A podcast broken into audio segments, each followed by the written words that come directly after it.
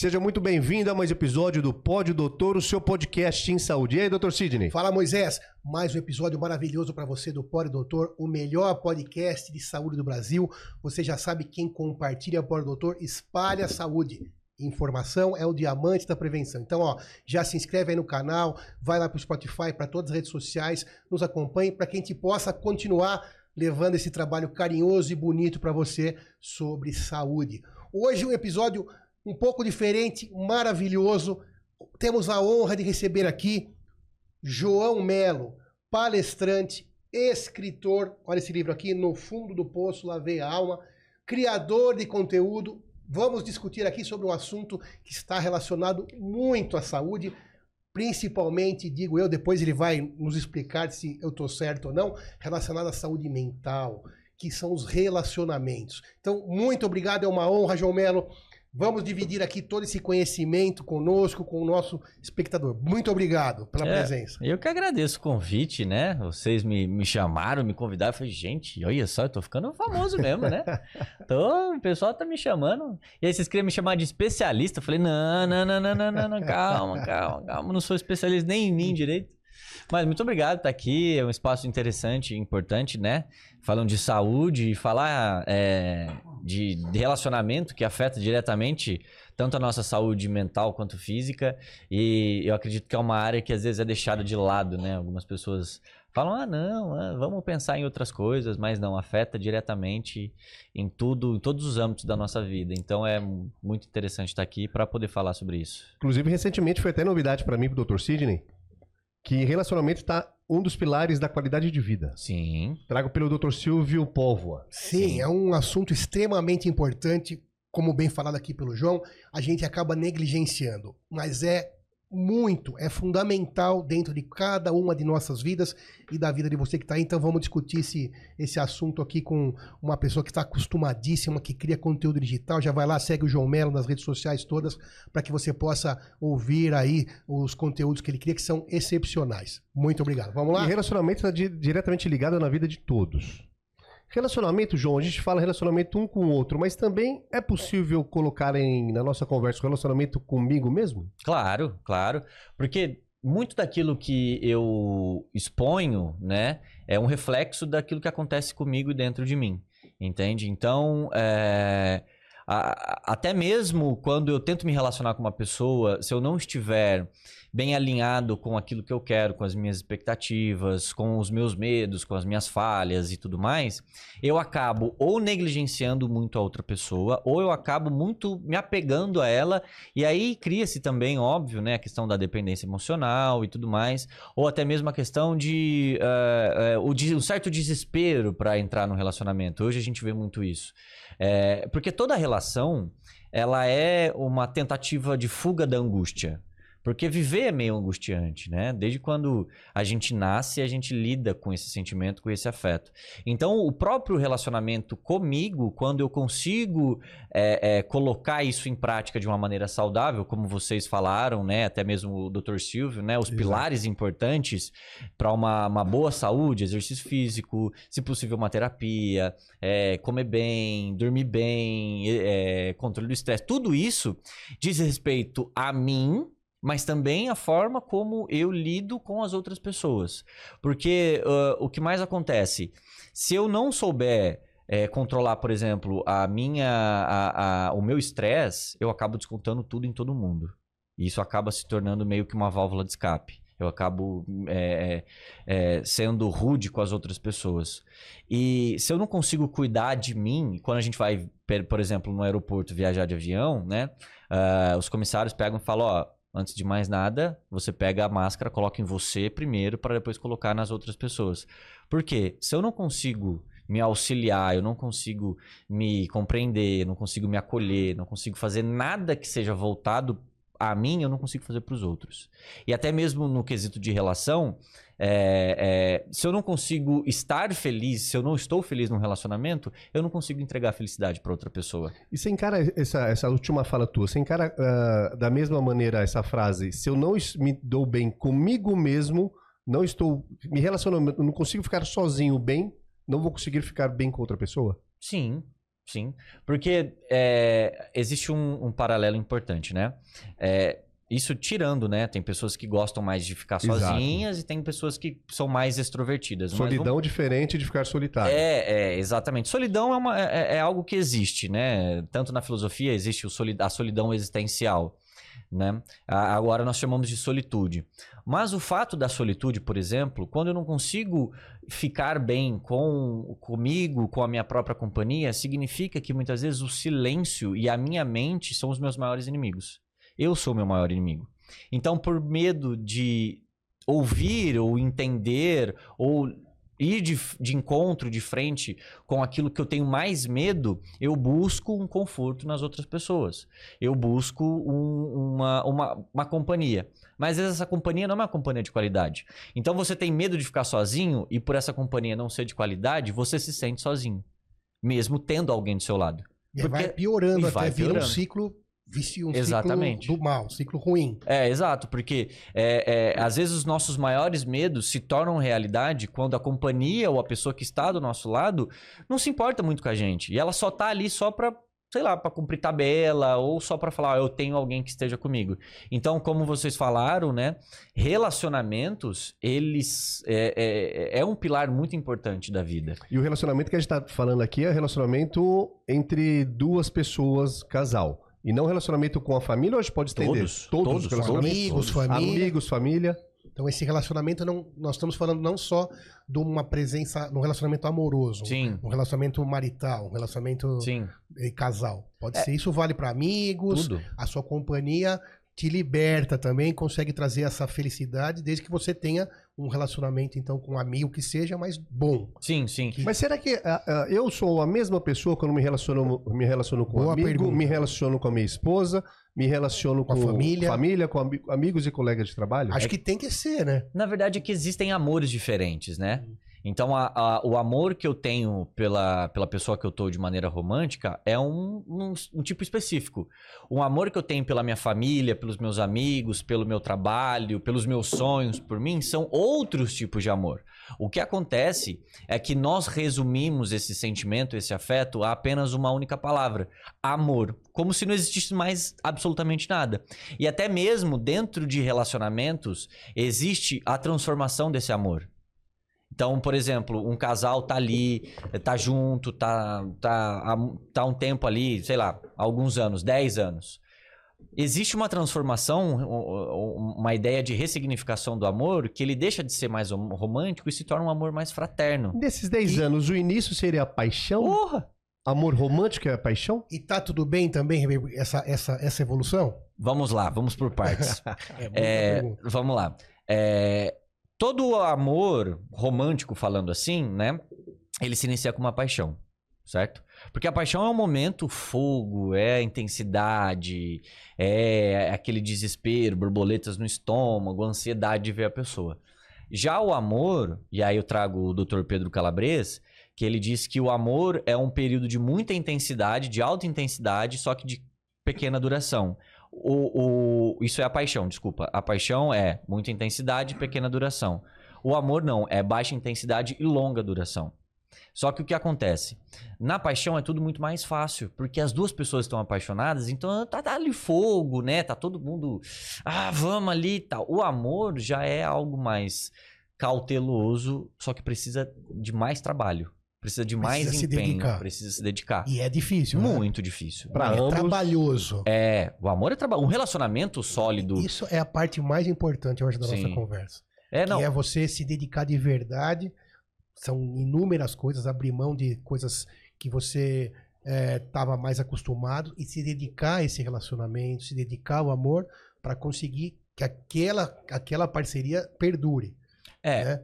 Eu e é ve- difícil, duro. Então, eu vejo muito um movimento, né, das relações contemporâneas, que a gente percebe que é, a gente acredita que tá tudo muito raso, tá tudo muito descartável e tudo mais, né? O pessoal fala muito fluido? Não. Também, também existe. Não, não, não tô aqui pra corrigir ninguém, pelo amor de Deus.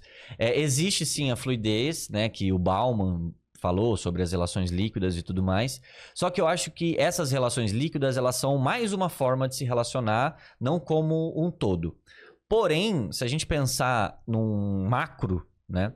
O que acontece? É, essa geração agora, ou a, gera, a, geração dos 30 e poucos e tudo mais, ou até mesmo um, um pouco antes, percebeu uh, a importância de se cuidar, a importância do eu, a importância é, é, de olhar para dentro, fazer via essas viagens internas, de ir para uma academia, começar a me exercitar, começar a me alimentar melhor. Então, a. a... Concordo 100%. Isso é novo. Isso, se isso é novo. E, e será que, individual. E será que através desse se cuidar de uma geração mais recente, está tendo mais evidências de casos de ansiedade, de depressão, de autoconhecimento? O autoconhecimento pode levar a isso ou não? Você acredita que em gerações passadas, esse não tanto o autocuidado pode ter impacto nisso? Não, porque quando você começa a se cuidar mais, você começa a ter uma, um avanço da tecnologia, um avanço da ciência, você começa a estudar mais sobre as pessoas. Hoje, por exemplo, é, por exemplo o TDAH, ansiedade, depressão sempre existiram. Exatamente. Sempre é existiram né? Será que as gerações passadas, antes dessa, se reprimiam em função é, disso? Óbvio, óbvio, óbvio, reprimia, porque antigamente a questão de um terapeuta, de você procurar um, um era uma vergonha. Era uma vergonha. Psiquiatra, pelo amor de Deus. Era médico de louco. Médico, médico de louco, entende? Então, Perfeito. Então, hoje começaram a perceber, é, e isso foi muito graças a pessoas iguais vocês, que é, espalham a ideia e, e a importância da saúde mental, da saúde como um todo, e não demonizar como se fosse algo de outro mundo e perceber que faz parte da existência humana, que as pessoas começaram a entender a importância de olhar para isso com um olhar um pouco mais de cuidado. Do tipo, peraí, isso que eu tô sentindo aqui, cara, não é muito interessante. Então eu preciso ir atrás. Porque nós, é, muitas vezes, né, é, corremos muito atrás do corpo e esquecemos da mente, da alma, do, do, do nosso emocional. Então, uma frase que eu não gosto muito, ah, seja, procure sempre ser a sua melhor versão. E aí a pessoa, ela entra num desespero de ir pra academia, de, de começar a se alimentar melhor e vai, vai, vai. Isso é muito interessante. Essa moda de performar em alta intensidade Exatamente. todo tempo, todo instante, Exatamente. todas as áreas. A pessoa não dá um tempo de descanso. Porém, a maioria das pessoas que ficam atrás dessa questão de procurar a melhor versão, elas não procuram uma ajuda de um psicoterapeuta, por exemplo. Para entender o emocional, para entender o fator existência humana, as nossas angústias. Então, é, existem coisas que são terapêuticas, mas não substituem uma psicoterapia. Isso eu não sou, eu não sou terapeuta, mas eu sou testemunha de psicoterapia mesmo. Eu falo, eu falo, cara, tem que fazer. Entende? Porque, é, ah, eu vou pra academia, aqui é minha terapia. Não. É um processo terapêutico. Exato. É algo terapêutico. Você está com seus amigos, com uma rede de apoio, faz parte do processo terapêutico. Mas uma psicoterapia é uma psicoterapia. Ponto. Acabou, não tem o que fazer. Faz parte? Faz parte. Entendeu? Então, esse processo de autoconhecimento, de autocuidado, começou, é, é muito novo, mas é muito importante. Porque pessoas. E veio para ficar. ficar. Exatamente. Porque pessoas hoje, por exemplo, com a minha idade, ou até um pouco mais velhos do que eu, perceberam, por exemplo, que é, começaram a ir atrás de diagnósticos de TDAH. Isso foi... já, já não na, na, infância. Não na infância, agora mais velho, entendeu? Porque aí começaram a ter o diagnóstico de TDAH. Falaram, cara, eu não me adequava, mas agora eu sei o porquê. E aí meu pai, minha família, porque também não tinha acesso a muita informação, falava que não, não, eu só era muito agitado ou alguma coisa do tipo, entendeu? Não, Existia aí algo para ser observado. Então, é, essa, é, esse acesso à informação, eu acho que é muito importante a gente bater no martelo que realmente procurem ajuda. Se vocês sentirem que, meu, eu preciso, não tá legal. Ah, mas não é nada. É, pode ser alguma coisa. Entende? Do mesmo jeito que as pessoas se preocupam muito em ficar tirando foto na frente do espelho, na, na academia, ah, tá pago. Cara, vai pra terapia e posta lá uma Exatamente. foto, depois tá pago. Pô, legal pra caramba. Entende? Porque você vai pra terapia, é, não é um milagre, óbvio, né? Existe também aí um. É, uma ideia muito errada de que eu vou pra terapia, vou sentar lá, vou falar qualquer coisa, vou sair de lá lindo. Não, eu vou pra terapia, às vezes eu volto, só é pior. É do ser humano essa busca da existência, até por você ser filósofo, desde a dos primórdios da, da humanidade, da civilização da Grécia Antiga, vem sendo buscado o valor da existência que o ser humano, o papel do ser humano no mundo.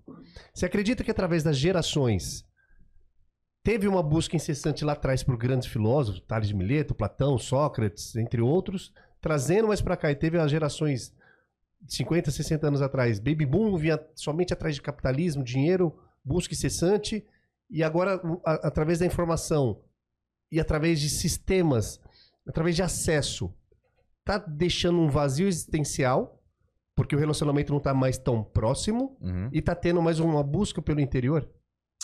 É, então. Isso que- muda a cada geração. Muda, muda. Eu acho que a nossa geração agora, o que nós estamos passando, é uma geração tanto quanto egóica. É uma geração que vive muito em função do eu. Por quê? Saímos de uma geração em que. Porque o ser humano nunca foi ensinado a cuidar de si. Nunca foi. E por isso essa fa- grande falha e busca pelos relacionamentos do que você estava falando. Exatamente. Então, assim, é, o que acontece nos relacionamentos atuais e porque nós tentamos, é, é, nós temos a, a ideia de que eles estão fluidos ou que eles não estão dando muito certo, né? É, pelo fato de eu ter saído de é, do momento em que eu buscava muito os outros ou me dedicava muito aos outros e ter e, e- e tentar encontrar um equilíbrio entre o que eu faço para o outro e o que eu quero para mim existe uma outra extremidade, que é o egoísmo. É tipo um pêndulo. É um pêndulo. Para eu encontrar um equilíbrio, eu vou sair de uma extremidade e vou para outra. Então eu saio de uma serventia, de uma, é, de uma, é, de uma dedicação total a outra pessoa, e a o, outro polo é uma geração mais egóica. Só para perguntar uma coisa, Aham. isso vale para homem e para mulher? Para todo mundo. Para todo pra mundo. todo mundo. Pra deixar bem claro. Não, para todo mundo. E aí a gente consegue perceber isso porque quando você vai ver as relações e, e você dá uma olhada nas dinâmicas, o que acontece? É, as pessoas estão querendo muito tudo para elas. Então, eu quero ser amado, eu quero ser desejado, eu quero ser aceito. Aí você fala, tá, mas o que você vai fazer pro outro? Você vai aceitar o outro? Você vai amar o outro? O que, que você vai oferecer? O que, que pro você vai outro? oferecer? Então, existe um equilíbrio do que eu entrego para o outro e o que eu entrego para mim. Isso nós chamamos de um relacionamento saudável. Nós chamamos, nós chamamos de individualidade, não individualismo. Baseada nessa fala, o que, que você. Qual a sua opinião de uma frase. Um relacionamento seria duas pessoas não tão certas tentando fazer algo dar certo. Interessantíssimo. Muito interessante. Porque quando Porque não dá nós. pra buscar perfeição no Duas, outro, no falou. príncipe encantado. Duas, não Duas certo. pessoas. Isso. Duas Nem pessoas. o príncipe encantado e nem a, a É. princesa encantada. nem a É. princesa encantada. Porque quando eu entro num relacionamento já achando que sei de tudo, eu não sei de nada. Porque talvez eu não saiba de tudo nem sobre mim. Mas a gente não sabe, é um, é um Talvez não. processo de autoconhecimento. É, então, é um Com processo certeza de autoconhecimento constante. Eu tenho uma já mais idade que vocês aqui e certamente aprendo sobre mim mesmo todo dia. Então, então Desde é, que eu olhe para aquilo que deve ser olhado, para tudo. Né? E busque e aceite isso. é, eu o acho. relacionamento é parecido. É, eu vi, eu vi um, um- um- vídeo esses dias que eu achei muito interessante, que a gente já entra nos relacionamentos com a xícara cheia, sabe? Então, assim, ah, o relacionamento pra mim é isso, isso, isso, aquilo, a pessoa tem que fazer isso, isso, aquilo, eu quero que seja assim, assim, assim, assim, assim. Ou seja, eu acabo me relacionando, querendo me relacionar com uma pessoa via espelho. Um amor mais narcisista. Que eu quero pra mim, que seja igual a mim ou igual aquilo que eu gostaria que fosse. Eu idealizo o outro. É se relacionar com você mesmo. Eu quero me relacionar comigo, entendeu? Eu quero beijar o espelho. Então, é, aí eu dou de frente com um estranho, com uma pessoa diferente de mim, com uma construção de mundo diferente de mim, com uma criação diferente, com valores talvez que sejam alguns que sejam diferentes Dos dois lados. dos dois lados, todos. Ente- Ah, porque os opostos, os opostos se atraem, alguma coisa assim. Na ver- Furada. Não, não, não. Na Não é verdade, furada? não, não, não é, que, não é que não é furada. É que todo mundo é oposto do outro. Porque todo mundo é diferente do outro. Eu sou diferente de vocês. Dessa sala aqui, nós temos sete pessoas. Aqui existem sete construções de mundos diferentes. Sete, sete construções de mundos. O ser humano ele é um ser biopsicossocial. Aí colocaram cultural e espiritual, mas vamos falar dessas três vertentes. A, a construção do eu gira em torno da minha biologia, da minha psique e do meu âmbito social, da minha cultura e talvez da minha espiritualidade, aí são, são outros dois quesitos. Ou seja, é, eu tenho uma construção de mundo, de relacionamento, de amor, de dor, você tem a, a sua, você tem a sua, entende? Então eu sei a minha verdade, mas eu não sei a tua verdade e a tua verdade. O que, que eu preciso fazer? Vou entrar num relacionamento? Cara, eu preciso conhecer o outro. Tem um filósofo que ele chama Alain de Botton, que ele fala que um relacionamento saudável testa a nossa capacidade de ensinar e de aprender. Só que muitas pessoas querem entrar num relacionamento já ensinando. Só ensinando, ensinando, ensinando, ensinando. Aí você fala, o que você aprendeu sobre o outro? Nada. Ah, então peraí. Vamos dar um passo para trás. Então, essa é, é a decadência, podemos assim dizer, das relações contemporâneas é essa. Eu quero sempre ensinar sobre mim, eu quero sempre que o outro me ame, eu quero sempre que o outro me aceite, mas eu não faço absolutamente nada para o outro. Nada, eu só quero tudo para mim. E aí o amor tem muito dessa, do quanto que eu consigo aguentar daquele desconforto que a diferença daquela pessoa me causa. Porque o outro me causa, me causa desconforto pela diferença. Então o outro vai acabar me decepcionando de mais cedo ou mais tarde, mas não porque ele quer, porque ele não vai suprir todas as minhas expectativas, não vai suprir todas as minhas necessidades. Ah, João, então você está falando para aceitar qualquer coisa? Não. Só estou falando que todo relacionamento existe diferença. Você não vai se relacionar com uma pessoa que seja igual a você. Não tem como. Se empenhar diariamente para poder aceitar e passar por cima. Passar por cima não é, tentar ceder. É um, é, um, é, um, é um cede de um lado e cede de outro lado. É um conhece de um lado, conhece de outro lado. É, porque a partir do momento que eu entro num relacionamento buscando saber sobre você e você entra num relacionamento buscando saber sobre mim, você não vai deixar de ser você, eu não vou deixar de ser quem eu sou, mas eu vou olhar para você e falar: caramba, eu gosto dela, eu quero que ela esteja bem comigo, eu penso no bem-estar dela. Então, talvez eu vou pensar um pouco melhor em algumas atitudes que eu possa ter, que eu tenha, que vai machucar essa pessoa. Eu vou dar uma. Eu preciso entender mais sobre essa pessoa. É como se não fosse o tempo todo isso que você falou que é a tendência atual, que é ser mais individualista, Sim. se cuidar mais. E isso tá bom, né? É legal Sim. que as pessoas se cuidem e estejam tenham uma saúde física, mental melhor, espiritual, mas talvez estejam esquecendo de juntar isso com sim, o parceiro. Sim, sim, né? E falar pode falar bastante, mas também tem que ouvir. Exato. Aprender. Ninguém é tão ruim que não possa ensinar alguma coisa, nem é tão bom que não possa aprender alguma coisa. Eu sempre pensei isso, né? Então, tem que aproveitar deixar o outro também te ensinar. Quando nós falamos de individualidade, a gente fala de algo diferente de individualismo. A individualidade é quando o também importa. E quando, e quando eu também importo. Quando eu também preciso ser levado em consideração. Então eu faço as coisas para mim também. Isso significa me cuidar, me exercitar, comer, me comer melhor e tudo mais. Cuidar de mim. Mas se eu tô num relacionamento, para além da vida individual, agora eu tô vivendo, tô criando uma vida com uma outra pessoa. O que nos liberta é a informação. É a informação. É a informação. É a informação. Obviamente, obviamente, é informação boa. E aí fica aí com você saber peneirar tudo isso. Vai ter todo tipo de informação. Mas quando você acha informação boa, é aquilo que você deve fazer com que te, é, te deixe livre, né? É, eu vi esse tempo atrás uma, uma bióloga chamada Mari Krieger, que tá bombadíssima na, nas redes sociais, ela falou uma frase muito interessante que foi: a desinformação tá na internet. Então a informação também precisa estar. Tá. É que às vezes a desinformação. Boa, boa. Nossa. É, muito boa. É que às vezes a desinformação ela ganha mais visualização porque ela entra na, na ideia de um senso comum. Entende? Então as pessoas elas não conseguem é, é, identificarem que talvez elas estejam erradas. Ou que talvez o pensamento que elas tenham seja completamente autodestrutivo. Porque o ser humano, por si só, acredita que é muito mais ético do que é. Que acerta muito mais do que acerta. Que tem as melhores condutas. É igual aquela pessoa, todo mundo erra comigo. Aí você fala, não, peraí, se todo mundo erra com tá você... todas as vezes que erraram? então se eu tenho um videogame, eu tenho um monte de jogo, nenhum jogo pega no videogame. O problema tá nos jogos ou tá no videogame? Entendeu?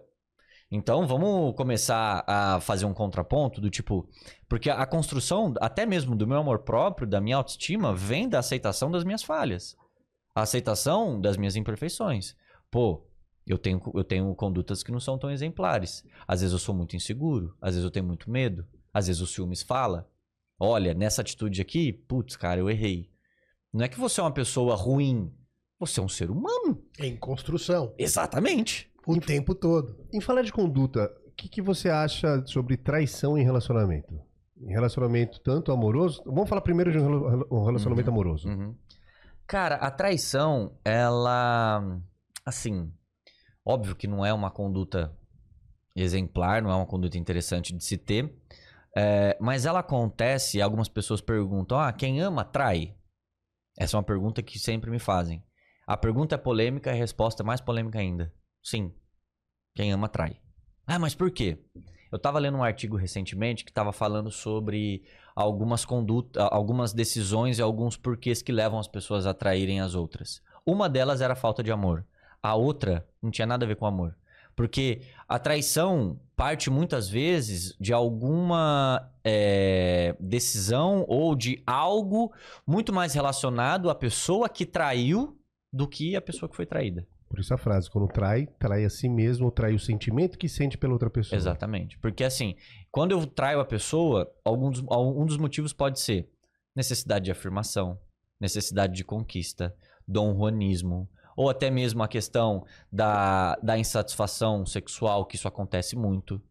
Acontece muito. Se você pegar, por exemplo, casais heterossexuais, é, se vocês conversarem, é, é, tentarem buscar e saber o que, que é, é, a- o papel do sexo para o homem e para a mulher, você vai ver que existe uma diferença grande e gritante do que, que é o papel do sexo para o homem e para a mulher. O desejo, ele existe, é, que é algo que, óbvio, o sexo é importante, né?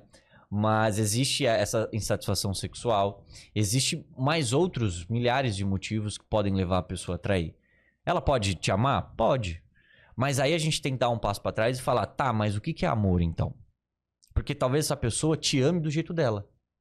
Naquele jeito que ela foi ensinada e naquele jeito que ela construiu que seja um amor. Daquele momento. O social Não, que ela tudo, viveu lá atrás. tudo. Psicológico Exato, social que ela viveu lá tudo. atrás. Sim, mas Tudo. aí eu, eu chego com uma outra pergunta. E Hum. esse estado de, de construção que você falou, esse momento, é, essa etapa que encontra essa pessoa desse, desse, daquilo que ela acha que é amor, Uhum. isso pode mudar, Pode. evoluir? Pode, pode. Porque assim, é, a nossa primeira apresentação de amor, nós somos apresentados ao amor pelos nossos pais ou pelas pessoas que criaram a gente. Se a gente viveu num lar muito desorganizado ou muito conturbado e tudo mais, as nossas construções de amor serão praticamente muito semelhantes. E o que acontece? É, eu busco no outro, muitas vezes, uma familiaridade a questão do dedo podre, a questão de padrões que se repetem. Então eu fui apresentado a um amor, a um afeto de alguma forma. Eu vejo pessoas que se apresentam praticamente dessa mesma forma, isso me causa uma familiaridade. Essa familiaridade, consequentemente, me causa uma segurança. Até a pessoa se conhecer, saber como foi seu processo biopsicossocial, se Exato. reconhecer, aceitar e tir- tirar esse dedo podre e ir para outro caminho. Aí ela começa a entender que existem várias formas de De amor. amor e várias formas de amar. Não é só aquela engessada. Por isso a repetição de relacionamentos não tão saudáveis Sim. se tem uma tendência de, de se repetir com alta frequência. Porque você sempre procura familiaridade daquela, daquele amor, daquele afeto, daquele apego, a alguém que te apresente alguma coisa que você já é familiar e que traga uma certa segurança. Você fala, não, mas peraí, isso daqui me, me remete a, tal- de uma maneira muito inconsciente. Você nem sabe às vezes que Exatamente. existe isso, né? Eu falo porque quando eu comecei a fazer o tratamento com a, com, com a minha psicoterapeuta, eu cheguei lá com questões do relacionamento que eu tava na época e tudo mais. Aí ela perguntou uma vez pra mim, falou assim: "Você acha que existem alguns padrões em todos os seus relacionamentos?" Eu nunca tinha parado pra pensar. Eu falei: "Não sei". Ela falou: "Começa a pensar". E aí eu falei: "Peraí. Eu acho que existe um padrão". E qual que era esse padrão? Eu começava a me relacionar com uma pessoa, passava, sei lá, dois, três meses, tava tudo certo. A gente tinha uma briga, um desentendimento a pessoa acabava se afastando um pouco, ou sei lá, tava num dia muito ruim, eu me tornava a pessoa mais insegura da face da terra. Eu, eu me tornava a pessoa ciumenta, medrosa, com medo de perder, tá, tá, tá, com medo de ser abandonado. Aí eu falei pra minha psicoterapeuta, as sessões foram passando, aí eu trouxe mais informações pra ela. Ela olhou pra mim e falou assim: Você já pensou que talvez você tenha trauma de abandono? falei, oi? Aquele momento eu, eu parei assim, eu falei, caralho, faz sentido. Tudo, tudo faz sentido agora. Por quê? Pelo meu histórico que aconteceu por conta do meu pai e tudo mais, é, eu, acaba, eu acabava buscando nas outras pessoas pessoas que me abandonavam em pequenas doses, porque isso fazia com que eu corria atrás, fazia com que eu fazia mais pelas pessoas, para que eu pudesse mostrar a minha utilidade para elas e para que assim elas pudessem ver o motivo de me manter ali. Só que eu ainda assim era abandonado constantemente. Então o meu medo do abandono fazia com que eu entrava em relações insalubres. Inconscientemente. Inconsciente, inconscientemente. Aí quando eu comecei a ter consciência desse trauma, ele talvez, ele talvez ele continue aqui. Mas quando eu passo a ter consciência de alguma coisa, eu tenho um poder sobre isso. Não de mudar, porque a gente não muda o passado, mas eu tenho o poder de ressignificar esse passado. Que é essa evolução que a gente tinha falado agora há pouco. Exatamente. Você vai aperfeiçoando a tua forma de encontrar um relacionamento, eu posso falar assim? Pode, pode, pode. Selecionar. Não, não, não. Você- vai vendo assim que é, algumas condutas de algumas pessoas já não, não cabem mais. Aquilo que te chamava atenção quando você era mais novo, você fala: não, não, não, não quero. Sei lá, a pessoa ficava fazendo um joguinho de desinteresse, aí isso causava um certo, uma certa vontade, né? Ah, eu quero, eu quero atrás dessa pessoa então. Aí você percebe, tipo, a pessoa começa a fazer joguinho de desinteresse e fala: ai, Essa que eu não ah, quero. não, não quero. Entende? Por quê? Você vai tendo consciência. Só que aí existe um problema. É, quando você tem consciência de alguma coisa, você tem poder sobre aquilo e você também tem responsabilidade. Então, quando algo acontece muito semelhante, eu sabendo que aquilo é por conta daquilo, isso, e eu não tomo nenhum tipo de atitude, pô, peraí, você sabe por que, por que isso está acontecendo? Você sabe exatamente o que está acontecendo e qual o motivo disso. Então, cadê tua responsabilidade emocional? Não adianta ficar esperando responsabilidade afetiva das outras pessoas. Porque às vezes elas não vão ter. Então tenha você responsabilidade emocional. Se tire de- desse local que você tá mal. Você tá vendo que tá te fazendo mal. Entendeu? Na questão do quem ama trai, trai sim pelos motivos já falados. E o perdão de uma traição? Hum. O que, que você acredita? Você Só- acredita que o amor supera o. Não. Não, não. Não, o amor não supera tudo, não. Isso daí é uma. é- eu vi uma- um vídeo do Cortella falando que é uma é uma ideia até mesmo antipedagógica, entendeu? Porque na contramão do amor que eu tenho por alguém, existe o amor que eu tenho por mim. E não dá pro seu amor do outro ser maior do que o meu. Por mim mesmo. Hum, Não, dá, mas acontece com muita frequência. É, aco- acontece. Às vezes eu me amo, eu amo muito mais a outra pessoa do que eu amo a mim mesmo, entende? Então, assim, é, o, que, o, o, que, o que gera, né? É, eu recentemente descobri uma traição de um relacionamento passado. Eu fiquei muito puto. Falei, nossa, mano. Fiquei pistola. Falei, vou mandar mensagem pra pessoa. E já, já, a gente já terminou já há muito tempo. Falei, falei, vou tirar a satisfação. Falei, não, pera, pera, pera. Falei, tá bom. Respira um pouco. Aí eu fui caminhar, né? Que quando eu tô muito estressado, eu gosto de andar, eu gosto de, de movimentar. Aí eu comecei a pensar, eu falei, mas não é problema meu isso. A pessoa tomou decisão consciente que aquilo era um, é, aquilo era um erro. Porque as pessoas sabem que traição é, traição é um erro. Porque senão não faria debaixo, por debaixo dos panos. Com essa cabeça tranquila que você pensou dessa maneira, você não tinha traído ela. Hã? Você não tinha traído ela, pra ela poder te trair. Não, Não. eu nunca fiz nada. Tipo assim, sempre foi muito tranquilo, entendeu? E, e a gente muitas vezes já conversou sobre questão de abrir relacionamento. A gente tinha uma conversa muito aberta sobre tudo, né? Mas beleza, descobri. Aí uma. Eu tava conversando com uma amiga minha, ela olhou pra mim e falou assim, depois, né? Depois de um tempo. Ela falou assim: você vai perdoar essa pessoa? Eu falei, vou. Ela falou, mas ela vai voltar pra sua vida? Eu falei, não. Eu vou perdoar porque o peso não é meu. E se não perdoar, o peso vai ficar contigo. Exato. E perdoar é uma coisa. Esquecer é outra. É, exatamente. Eu posso perdoar, mas eu não vou aceitar. Entendeu? De, de volta pra minha vida. Ah, não, não, não vou. Não vou, porque não é, não é, não é pelo outro, é por mim. Já rolou isso comigo, eu pensei da mesma Ah. maneira, mas não foi de um dia pro outro. Tem a, Ah, a maturação do Processo. pensamento. Exatamente. Tira que não é meu e é do outro. É uma decisão da outra pessoa. Fala, cara, ó, você me traiu? Você tá perdoado. Não vou guardar rancor de você. vai lidar com esse problema agora longe de mim. Você tomou essa decisão. Você fez isso porque você quis. Fez isso sabendo que era um erro. Eu não vou pegar esse peso pra mim. Só que o que acontece? A gente volta esse problema pra nós, achando que nós somos insuficientes, que a gente que não entregou, que a pessoa não amava. Não, não, não. É só uma outro. questão dela.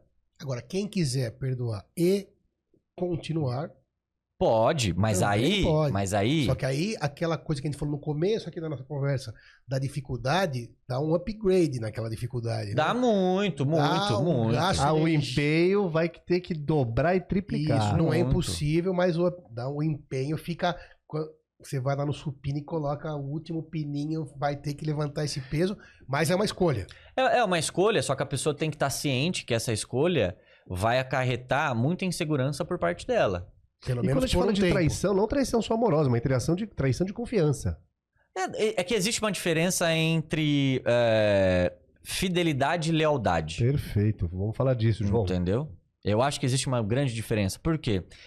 Eu- a fidelidade, ela tá mais na parte romântica. Ou na parte, né, eu não vou te trair, não vou ficar com outras pessoas tal.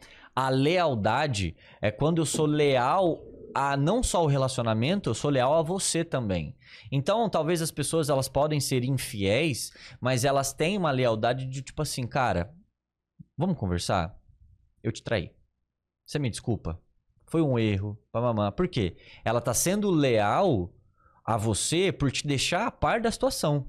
Pra falar, olha, estou, fiz besteira, fiz cagada, essa aqui foi a minha atitude. Eu estou botando na sua mão agora pra você resolver se você quer ficar comigo ou não. Exato. Essa é a lealdade. Entendeu? A lealdade é, é até mesmo na questão de como você fala da pessoa que você está para as outras pessoas. Exatamente. Porque tem Como casal que se odeia, velho. Tem casal que se odeia. Você fala, ah, mas eu sou fiel. Tá bom, você nunca traiu a, pessoa que você tá. Mas você olha pra ela e fala, nossa senhora, que que é isso? Meu Deus do céu. Sai eu até não faísca, sei. né? Sai, sai. Você fala, Parece então, que tem fogo entre eles, assim, fogo do mal no caso. Exato. Não você- um fogo do bem. Tem um, uma- um raio entre eles que É, é, pa- parece que vive num ringue, sabe? É. Parece que é. Você fala, cara, então você não tá sendo leal à pessoa. Entende? Você tá só tá sendo fiel. Eu, particularmente, prefiro uma pessoa leal a mim. Porque a lealdade pode incluir a fidelidade. Claro. Na verdade, inclui a, a- a fidelidade e tudo mais. A fidelidade não inclui a lealdade. Então eu prefiro uma pessoa que seja leal a mim. Que ela. Se um dia. Tem um. Eu acho que tem talvez um único momento que eu poderia realmente aceitar a pessoa na minha vida depois de uma traição. Se ela traísse no, no dia seguinte ela me contasse. Por conta própria. Eu- aí eu pensaria, talvez, duas vezes. Porque eu falei, eu, eu ia falar, mano, talvez essa pessoa se arrependeu. Entende? O arrependimento entra muito nessa conversa também. Que Sim. também é mais um degrau que aquela pessoa sobe no aprendizado. Sim. Eu, Né? eu- Já que nós estamos falando sobre isso, esse arrependimento faz muito parte do jogo, eu Sim. acho. E faz muito parte na prática. Mas muito parte, é, parte na casuística, né? Do, Sim. Quer mais água, dos, João? dos seres. Eu quero mais água, por favor. Ô, Gustavo, então, o arrependimento, acho que tá, é, é um tempero aí, é um fato que é fundamental no caminhar da carruagem. Não dá pra No gente aprofundar a palavra arrependimento? Isso, isso, isso que eu tô, eu tô querendo. Tá. Porque se eu me arrependo de algo, Não é aquele da é, boca pra fora. é diferente de olhar pra trás e ver o meu comportamento e minha ação e ter pena do comportamento que eu tive baseado no que eu sou agora. Tá, vamos lá. É, o, o arrependimento, ele vem muito de um peso. é, Pode vir aqui, bonitinho. Pode ir, pode ir, Gustavão. É, fica na Olha, paz. Eu pode continuo água. aqui, ó. Ê, vai na paz, cara. Nosso estagiário, dá um oi, Só dá um não oi. derruba aí o Derruba ô- Fica na paz, ó. Isso é um Vou, barulho, vou aproveitar. barulho dos deuses, água. Bebam água, gente, pelo amor de Com Deus. certeza. A pessoa não bebe uma água, não se expõe ao sol, não come direito, aí fica jogado na cama e fala, "Ah, eu tô. mal." Não, você não tá fazendo o mínimo. Muito bem. Pilares de estilo de vida Nossa, bom, de cara. qualidade de vida. Exatamente. Isso aí, vambora. É, o arrependimento, ele vem muito de um peso do tipo assim, é, eu tomei uma decisão, puta que pariu, muito rápido assim, ou de uma maneira muito é, é, Impulsiva. intuitiva, impulsiva, e aí a hora que eu a hora que eu vejo que eu machuquei alguém, eu vejo que eu falo, caramba, aí vem um peso muito grande. certo? Aí traz uma, uma carga emocional muito grande. Agora eu ter pena. Pena que você falou? Pena ou do, do comportamento que eu tive pra trás de olhar e falar assim, cara, olha o que eu fiz. será que- Então, mas aí eu, aí eu entro no seguinte: se eu me arrepender, eu posso ficar amargurando isso. Eu posso ficar trazendo isso pra minha vida atual e falar: caramba, olha só. Mas quando a gente olha pra trás, a gente precisa entender que as atitudes que nós tivemos naquele momento e naquela época foram as atitudes que naquela época a gente achava mais interessante pra nós. Com a nossa carga emocional, com a nossa bagagem emocional. Não, é óbvio que se eu olhar pra trás agora, Vixe tem muita Maria, coisa que eu faria exatamente. diferente. Entende? Mas eu, eu faria diferente porque a cabeça que eu tenho hoje. Então o arrependimento é, é algo que a gente tem que tomar cuidado com essa palavra. Sim, sim, sim, sim. Porque se eu olhar pra trás e falar, nossa, me arrependi, me arrependi. Amargura. ficar- Amargura, vai levar isso como. E não, titaria, não, não- não edificaria a pessoa que se tornou. Exato. Então, Vai. tipo, cara, olha pra trás. Se você tomar uma atitude que hoje você. Que bonitinho, vocês fizeram isso sincronizado. Eita. eu achei puro. isso muito bonitinho. Foi combinado. Eu achei muito chegar. bonitinho. É, olha pra trás agora, veja as atitudes que você teve, mas não com peso de arrependimento ou com peso de um próprio julgamento. Entenda que a forma como você agiu no passado era a única forma que você conseguiria agir naquele momento. Era o que você tinha De arsenal, de pra, de ferramenta. arsenal, isso. Exatamente, perfeito. exatamente. Naquele momento. Exatamente. Então eu só consigo agir da forma que eu conheço.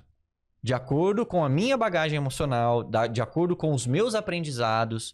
Então, às vezes, eu não consigo ter uma outra ação ou uma outra atitude, sendo que eu não conheço outra forma de agir. E pra você, aquele momento, aquilo que você fez naquele momento, pelo menos, parecia, O correto. parecia ok. É. É igual a gente vê hoje, assim, não sei se eu tô fazendo um paralelo tão que faz sentido, mas às vezes é, uma pessoa acima, da minha geração, no caso que eu tô Uhum. falando, que fala algumas coisas que você olha e fala, meu Deus, não faz, não dá pra falar isso, né? Mas pra ele tudo bem, porque não conseguiu ter acesso à informação Uhum. que a gente tem e fala às vezes alguma coisa que pode ofender alguém, uma discriminação, mas não é uma não é uma maldade, não é um mau caratismo, né? É só uma falta mesmo de estar É a- preparado para agir da maneira que deveria. É o que eu acredito que entra no, no que o João falou desde o que a gente comentou, da questão do olhar para dentro e saber. A geração a de 50, 60, 70, depende, não toda ela, mas a Claro. grande maioria, Uhum. não tinha esse olhar para dentro, Não- então não teve a, essa evolução de olhar para trás e falar: peraí, será que meus valores morais e meus comportamentos podem ser melhorados? Isso. em determinada fala ou não. E como a gente está trazendo aqui, que os nossos comportamentos, nossas falas e até julgamentos em, relacion, em relacionamento é um autoperfeiçoamento, autoperfeiçoamento, perfeicionamento, autoperfeição, né? Se, se perfeccionar primeiro, para depois levar para o outro.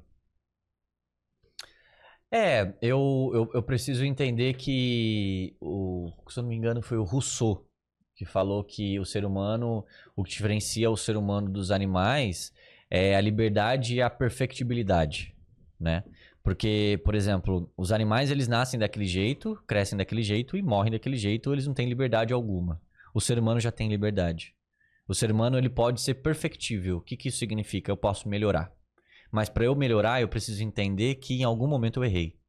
Como é que eu vou me- melhorar alguma coisa que eu nunca Eu achei? que eu não sei que, que precisa ser melhorado. É igual a questão da mudança. Ah, eu preciso mudar. Quando alguém olha pra você e fala, ah, eu mudei por você, corre. Corre. Porque essa pessoa não mudou por você. Porque ninguém muda por ninguém. Eu mudo por mim. E eu mudo aquilo que eu acho que eu tenho que mudar. Porque toda mudança mexe no ego. Toda mudança mexe no ego. Porque, como eu já falei, as pessoas acreditam que são muito mais éticas do que são, que são muito mais assertivas do que são.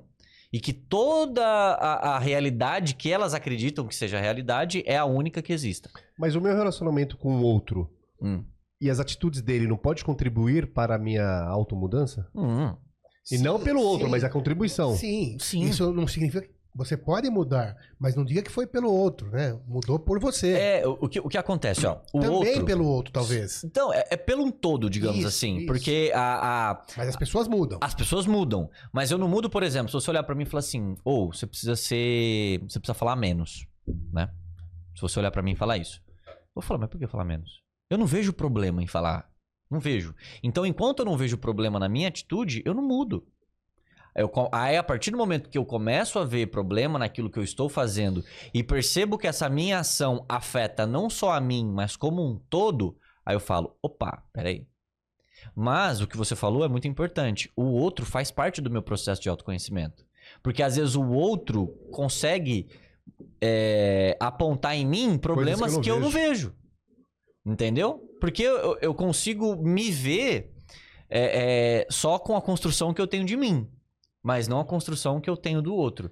Então, o outro olhar pra mim, e eu também me, eu, eu também consigo me reafirmar é, por conta do outro. Reafirmar que eu não quero ser uma pessoa parecida com aquela outra pessoa, porque aquela pessoa não é muito legal.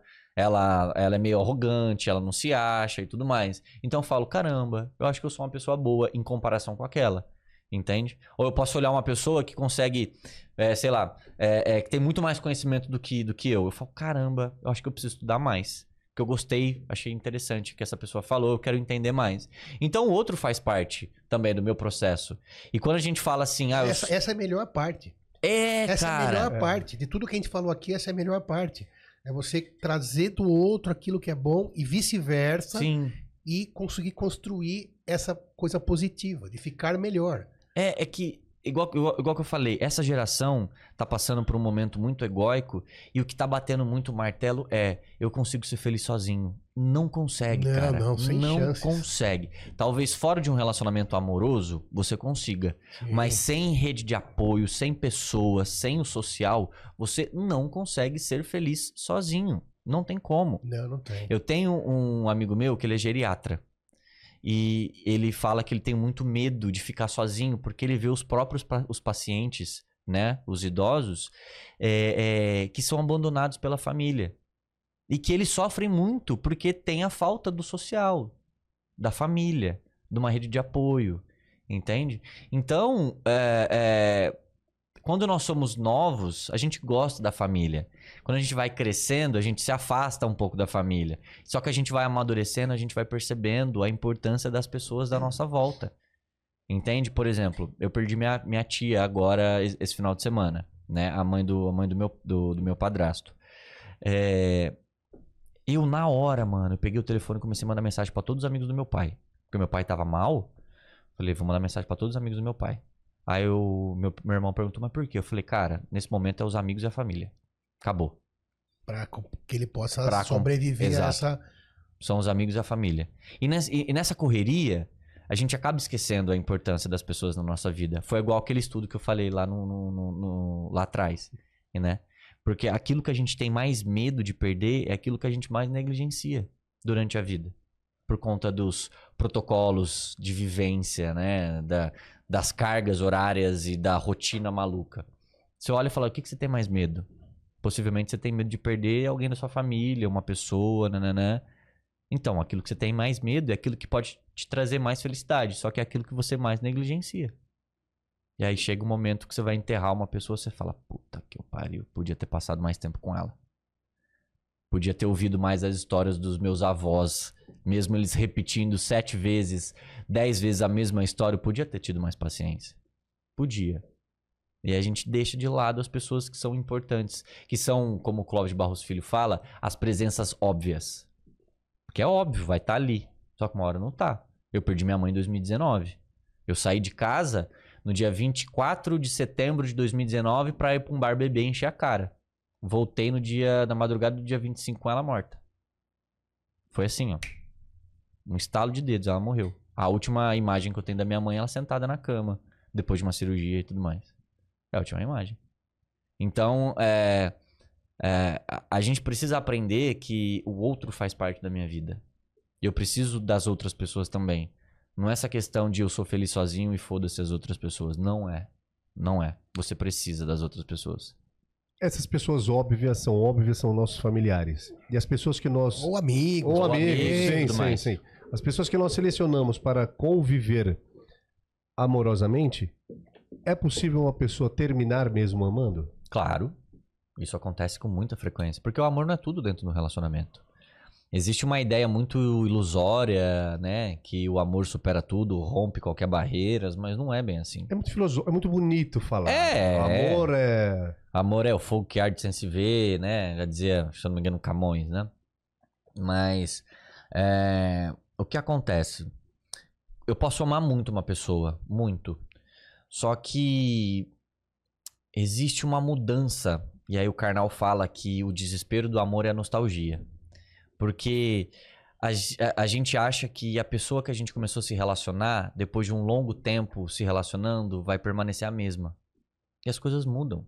Às Nós vezes... falamos sobre isso aqui agora. né? Exato. As coisas vão evoluindo. Exatamente. Se eu não me engano, chama entropia isso.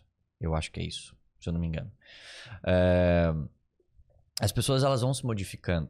E talvez é, não faça mais sentido pra ela ter um relacionamento. Ou talvez o amor que ela tenha por você mudou. É um amor mais fraterno, um amor mais de amizade. Ela continua te amando. Ou ela pode te amar muito, muito, muito. Só que, cara, a forma como o relacionamento está naquele momento ou daquele jeito, pra ela não tá fazendo bem. Você acha que é, esse exemplo pode ter uma contribuição da mudança não for na mesma equivalência, no mesmo equilíbrio dos dois? Um conseguir se, é, se conhecer melhor e ter mais mudanças, modificando o eu anterior? Eu acho que pode acontecer ambos, né, indo atrás disso, ou uma pessoa acaba se destacando mais do que a outra. Porque o que acontece é que um dos, uma das pessoas que estão ali no relacionamento acaba se acomodando. E a outra fala: "Não, peraí. Tem Aí que me ela não tá cumprindo o que ele falou, É. né? Que a gente luta, tem que brigar pra poder evoluir. É, Tem que ser uma coisa é, mútua. Porque Sim. se só um agir também, vai dar ruim. Porque, assim, uma, uma- as pessoas dizem que ah, um relacionamento ou um casamento acaba por conta da rotina. E eu já acho que não. Eu já acho que acaba por conta de uma rotina de má qualidade. É quando você se acostuma tanto com aquela pessoa na sua vida que você não se importa mais com ela. Você fala, ah, não tem problema. Qualquer coisa que eu faça, o que eu fizer, ela vai estar aqui do meu lado. E nada muda. E nada muda, e tudo continua igual, tudo continua do mesmo jeito. Aí você não tem uma intimidade emocional com aquela pessoa, de sair, de ter tempo pra vocês, de conversar, de ter aquele papo gostoso que vocês tinham. Ah, mas porque a gente se conhece? Não, cara, reinvente-se. Entende? Conversem, façam outros planos, Se outras esforce. coisas. Se esforce, se você Ambos. ama essa pessoa, exatamente. Então, chega um momento em que não é a rotina que des- é, destrói um relacionamento, é o tanto faz. É, tipo, deixar de canto. É a Que é a indiferença. É, cara. Tem pessoas que abandonam o relacionamento. Isso. Abandonam Dentro o do relacion- relacionamento. Dentro do relacionamento. Começa a dormir em camas separadas, não falam mais da mesma. Não, eu acho que não é nem questão de dormir em cama separada, não. Pode dormir na mesma cama, Na mesma- só que exatamente. Mais você dorme com um estranho É a praticamente. solidão a dois. É a solidão a dois. E é a Isso. pior coisa que Isso. existe no planeta. A solidão acompanhada. Solidão a dois é uma coisa que é medonha. Sim, cara, porque você vai dormir Medonha. na mesma cama da pessoa, você olha pro lado e fala: Parece que não tem quem que é ninguém. esse ser humano aqui? Que eu não conheço mais. Entende? Eu não tenho mais vontade, eu não tenho mais desejo. Quando eu tenho, não tenho não sou correspondido ou correspondida, entende? Então, assim, é, é, é... o que que essa pessoa que tá do meu lado? Então, a solidão a dois, pra mim, é a pior solidão que tem. E será que chega uma. Ou em qualquer momento. Deixa eu ver como perguntar isso. Porque isso pode vai evoluindo, esse relacionamento. O Hum. relacionamento que a gente. Eu, e que- pelo que a gente conversou aqui, Hum. o ótimo relacionamento é onde os dois consigam evoluir numa, eh, numa positividade, numa construção, Sim. no entendimento bom, e isso vai ser eh, perene, vai durar. Né? E ao- outros que eh, vão mais ou menos, né? Cada hora um tá eh, de um lado, mas a diferença não é muito grande. Tudo bem também, que dá para ir se adaptando. Agora, esse que existiu uma barreira muito gigante, que você, quando olhou, você não conheceu mais aquela Uhum. situação, aquela, aquele parceiro, né? Você acha que ainda tem solução? É, ou aí chega uma. Qual é a hora, será que não tem mais volta? Você entendeu a pergunta? Entendi. fala, não, ferrou. Vamos ter que tomar uma atitude porque esse relacionamento não existe mais. Tem uma coisa exata? Não, né? Não, eu, eu acho que não tem uma coisa exata, mas é, é- chega uma hora que a A gente sabe quando terminou. Sabe, né? A gente sabe. Não viu, mas É, A sabe. gente sabe, a gente sabe que já acabou. Que você já tentou conversar, que você já tentou expor, que você já tentou falar tudo, que você já tentou mudar. Você quase se humilhou, ou chegou até a se humilhar pra outra pessoa e continua tudo igual. Só vai ter a fase do luto, ambos, a fase do luto, da, da perda do relacionamento, só que em convivência juntos. É, isso acontece bastante. Quando a pessoa ela supera o relacionamento no relacionamento. Isso acontece muito. Então aí você fala. É, Já separados. Já, é, entre aspas, Juntos e né? separados. Juntos, Juntos e juntos e separados. separados. Juntos e shallow now. Nossa, lembro- do nada me surgiu essa música Shallow agora.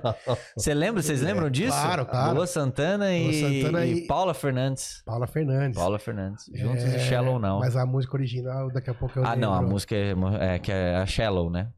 É, da Lady Gaga do Bradley Cooper. Isso, essa é. Nossa, eu. Nossa É demais. senhora. Tell me something. Nossa original é demais. Aquela, aquele filme Nasce uma Estrela dói meu coração, hein? Dói meu coração. É, então. Mas aí é quem tava falando, né? Você disse o quê, Moisés? Lá Que a fala de relacionamento.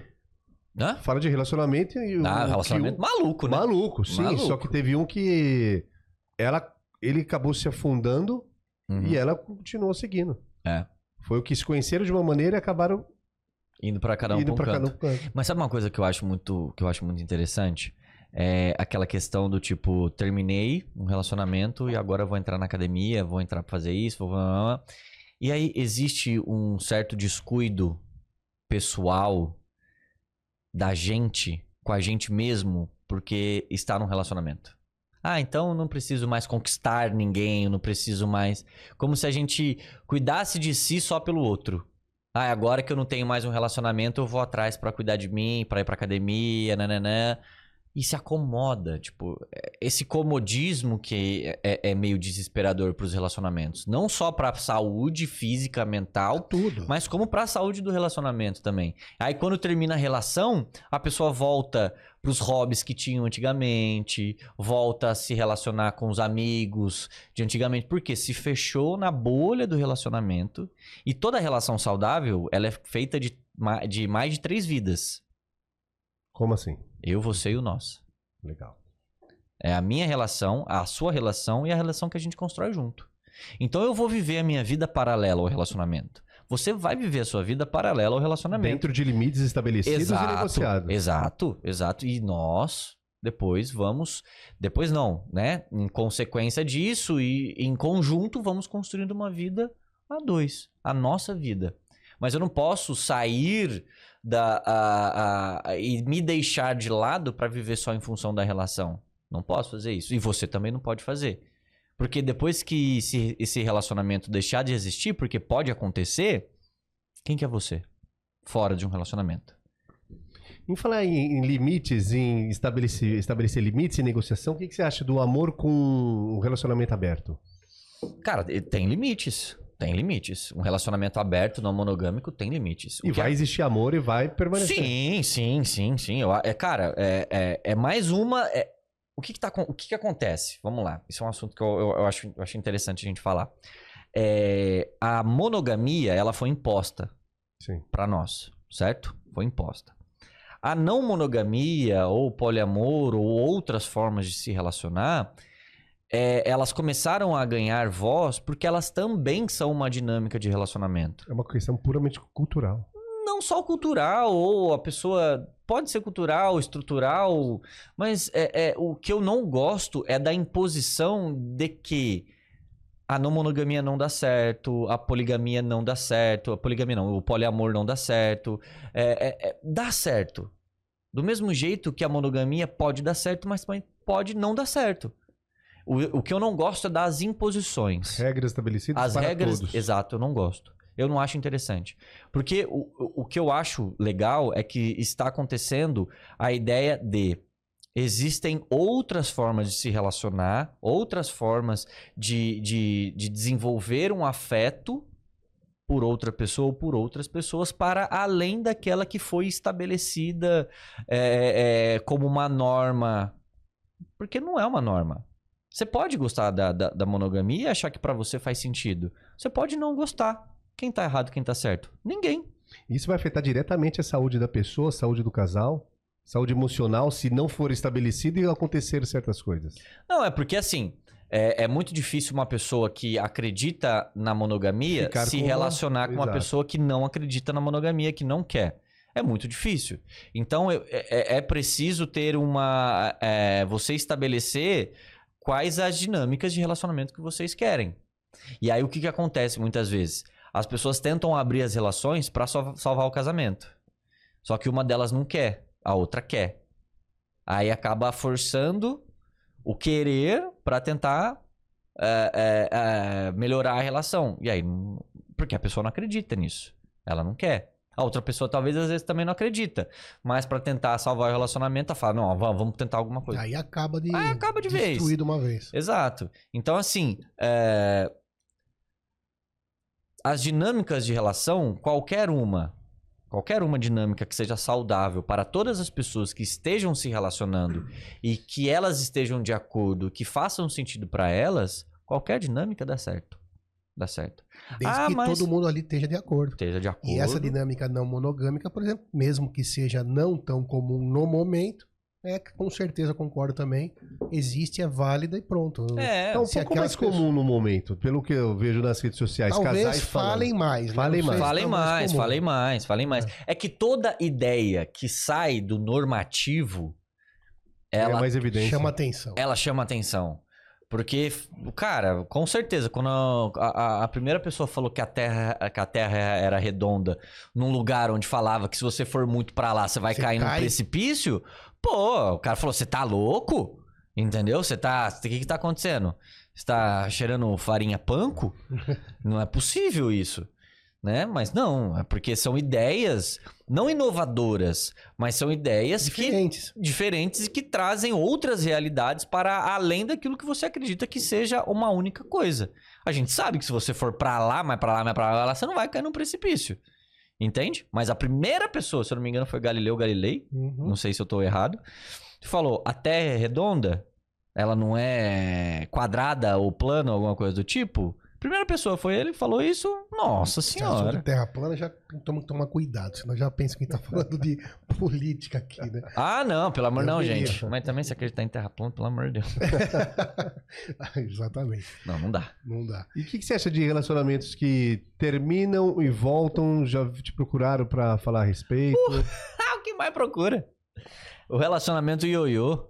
Relacionamento ioiô. Ioiô é aquele que vai e volta, mas tem que tomar cuidado, que às vezes você joga tanto que o ioiô volta na testa.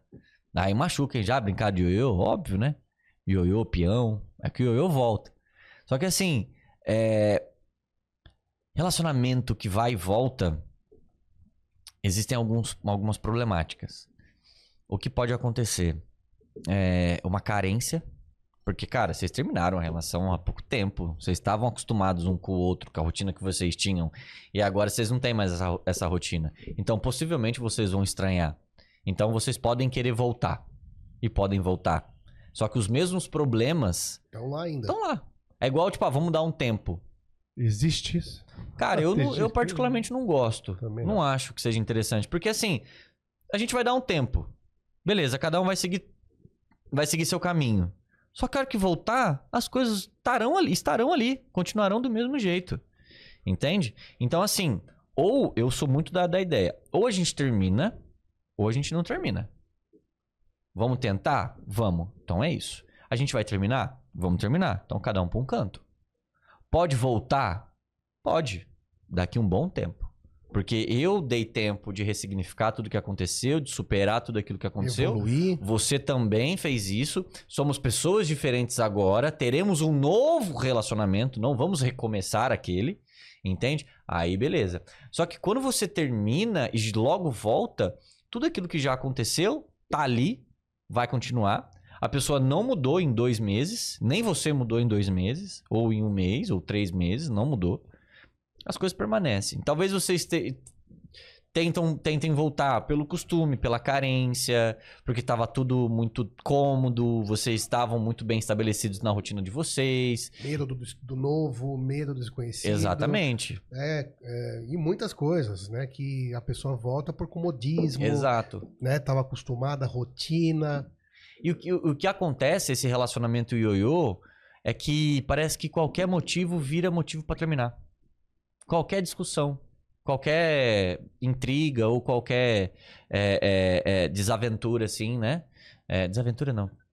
Esqueci o nome. Desavença. Desavença. Desaventura, eu pensei no. Na, na- de- desventuras em série, olha só. Falei erradíssimo. É, mas qualquer desavença você já é um motivo pra terminar. Ah, então vamos terminar. Não tô gostando, vamos terminar. Ah, não sei o que, vamos terminar. Isso vira. Isso não é interessante. Sim, e aquele ca- esse casal construiu essa bobagem e que acaba sendo autodestrutivo, né? É, porque- Então, não evoluiu, acabou não tendo força é, suficiente para se tornar perene, né? Não vai, uma hora vai ser a, a, a última vez que vão fazer essa terminei por qualquer bobagem. É, não, chega uma hora que. Até mesmo é, é uma coisa que, cara, as- as pessoas têm que tomar muito cuidado nos relacionamentos é, são aquelas ameaças de término. Cara, a pessoa começou a ameaçar que vai terminar, vai embora. Tá tentando manipular você. Tá tentando manipular teu, teu, teu emocional. Tá pegando num lugar que sabe que vai te machucar, que sabe que vai te doer e que tá, te- tá tentando ganhar.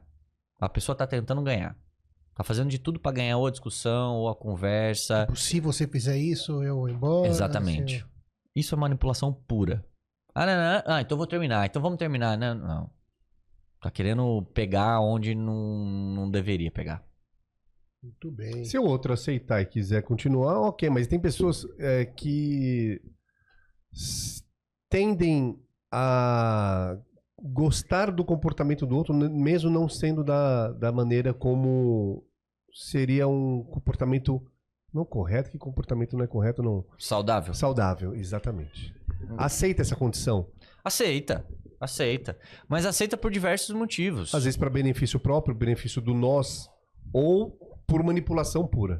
É, pode ser medo de ficar sozinho, medo de não ter ninguém, até mesmo a própria dependência emocional. daí a gente vai para aquilo que você falou aqui bem no começo, que é procurar uma terapia, procurar Exato. uma ajuda, porque não termina bem isso, não faz bem, tomando aqui a questão da saúde, não faz bem para a saúde, Sim. não faz bem para a saúde da alma, do corpo, da mente e de- da saúde global. É. Essa pessoa que aceita isso por uma insegurança ou por medo, tem que trabalhar isso. Claro que Sim. dá para melhorar, né, João? Dá, Dá. para trabalhar e chegar a uma, uma condição de segurança. Mas se tá fazendo isso porque tá insegura, tá com medo de ficar sozinha, precisa trabalhar isso. Porque sempre tem uma tampa para panela. Você concorda com isso? Não? Sempre a pessoa nunca não fica sozinha, não é só se quiser, mas sempre alguém vai gostar de você. Sempre- Ah, não, é. Sempre alguém vai gostar de você. É, que quando eu penso. toda vez que eu- eu penso em tampa de panela, eu lembro de alma gêmea. Eu não gosto dessa ideia. Porque eu acho que almas gêmeas não existem. É, isso talvez seja realmente. Mas a- a- quando falo em ter a tampa para panela, é que ninguém precisa ficar sozinho. É, não, não precisa, não precisa. Mas é, é- essa é uma ideia da alma gêmea que eu acho. É, teve uma vez, até num show que eu falei isso, espero que essa pessoa não me processe. Posso falar, Greg? Da alma gêmea? Uhum. Só não dá os nomes, não dá os nomes aí. pode. Não, mas pode falar? Eu falei, eu falei para as pessoas no, no meio, no meio do show, eu falei assim, ô, vocês ficam acreditando em alma gêmea, que não sei o quê. Sabe quem cantava alma gêmea? ah, é Fábio Júnior. Eu falei, "O Fábio Júnior, sabe quantas vezes ele casou? Sete. Exatamente. Não, mas agora ele, ó, ele é um Firmou? bom exemplo. Isso. Ele evoluiu. Eu sou fã de Fábio Júnior, desculpa. Eu gosto pra caramba, velho. Essa música eu. Carne, É, alma Alma gêmea. É. Eu Eu gosto pra sou caramba. cantor amador. E essa música dá sempre. Mas ele evoluiu, porque ele passou por seis, agora tá fixo. Eu não sei se é sete. ou- Mas também, né? Deus, nossa senhora, esse tentou, hein? A gente falou de relacionamento de eu, ela e nós. E relacionamento com filhos? É um. Um Buraco filho mais também, né? O buraco mais embaixo, o buraco mais embaixo. Mas acho que tudo isso tem a ver. Tem, É, óbvio, totalmente. óbvio. Porque aí o que, que acontece? É, eu tava vendo um, um, um estudo, um artigo recente. Ô, pode pegar um cadinho de, um cadinho de mais água, por Daí a favor? gente pode elogiar a música, nesse caso agora, na segundo assunto, Pai, também de Fábio Júnior. Pai. É. Só não pode ir. Na... Ah, deixa quieto. Ai, minha vontade de fazer piada. Deixa quieto. E essa, na verdade, Pai foi a música que trouxe ele pra tona. Ele, É. a música que mudou a vida dele. Obrigado. Maravilhosa, aliás, essa música. Eu Não gosto, sei se eu você já gosto. prestou atenção na letra. Cara, eu choro com é, detalhes do, do, do Roberto Carlos. Ah, então nós estamos no mesmo barco. eu porque choro sou- com detalhes, velho. Eu sou Também. Eu choro, choro com força. E pai, então. Pai é demais. Não, eu choro com é, detalhes, eu lembro da minha mãe. Tanto que essa rosa, é aqui que tá a rosa, né? Ah, É, mesmo. é, por conta. E aí tem o ano de nascimento da minha mãe. A rosa por conta da rosa do Fábio Júnior, porque eu lembro da minha mãe. Que legal. A minha mãe ganhou a rosa, a rosa do Fábio Júnior. Ah, já. é? Ela ganhou num show que foi lá na, na minha cidade. É, eu tava De qual fazendo. cidade você é? São José do Rio Preto. Eu tava fazendo assessoria de imprensa pro show. Eu falei, ah, mãe, leva o pai e vai, né? Nossa senhora, pensa numa mulher doida que me ligou depois. Você porque fazia assessoria de imprensa pro show. Pro show. É, eu trabalhava numa assessoria de imprensa lá em São José do Rio é Preto. o show. Parabéns, cara. Caraca! Nunca tinha parado pra pensar nesse ponto. Sensacional. A IM The Show. Fala até inglês. Mas Você é, viu? olha que legal que é a vida, né? Evolução. Exatamente. Capacidade e talento incrível. Isso Ou as aí. pessoas que não sabem, que tem um mau gosto do cacete ficam me assistindo. Mas o o que acontece? É a questão do, do filho, né? É, existe aí também uma questão. Aí é mais delicado, o buraco é mais embaixo. Por quê? Existe uma questão até mesmo estrutural que acaba meio que as obrigações ficam mais pra mãe do que pro pai.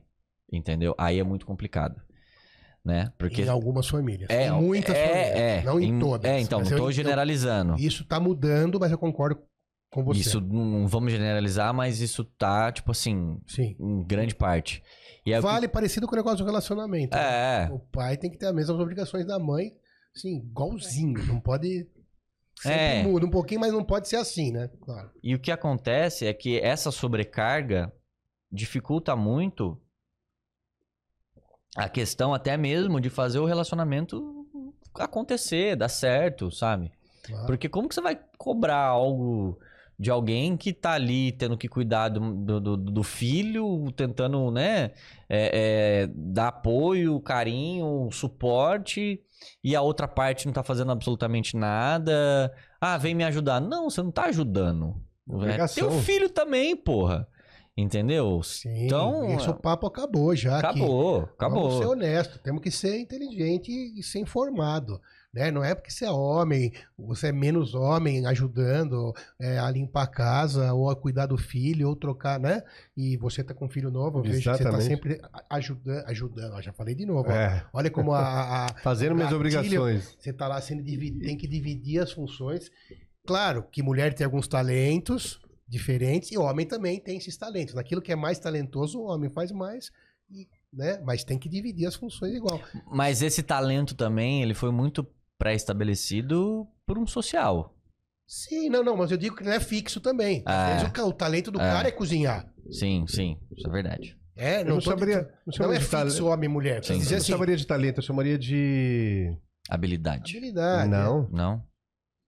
vocação. Por que E- vocação? Quando eu falo, a mulher, por exemplo, no amamento, no amamentar, Hum. ela vai trazer um pouco mais pra perto, tem uma ligação diferente pai isso e, tem. e mãe. Aí a Isso tem. vocação. Não, é, eu acho que quando o, o casal, ele, é, ele tem um, um filho ali e tudo mais, Vocação e genética, entre outras coisas. Mas sim, quando o filho, né, ele vem e tal, é, até a mesma forma do amor muda, o sexo muda, E tá tudo bem. e acontece, entendeu? É, isso, cara, é é meio que assim: amor e sexo precisam acompanhar as mudanças do relacionamento. Isso acontece, o relacionamento muda e o amor e o sexo precisam acompanhar essas, essas mudanças. Precisam existir as duas coisas. Só que, cara, vai chegar uma hora, por exemplo, você não pode chegar e chegar pra, pra, pra tua mulher no porpério e falar, ô, vamos transar. Porra, velho. Vai te fuder, mano. Desculpa aí o português, né? Mas. Não, não, cara. Claro. Tem um tempo, né? Ah, eu tenho necessidade de Ferre-se. Eita, velho. Entende? Desculpa aí, mas, mas, cara, eu, eu sei que é. Mas assim, é- é, existem momentos Respeito, e fases, né? respeitos. Para cada, cada momento tem o seu momento. Entende? Então, assim. É, é- é- é entender que, como eu disse, para além do eu na relação, existe uma O outra nós, o pessoa, o nós. nós. Nossa. Que agora tem um filho, que existe um Mais, filho, um, mais, o nós aumentou. ou o nós aumentou. Entendeu? Então, é, é, eu, eu- uma vez eu tava vendo um.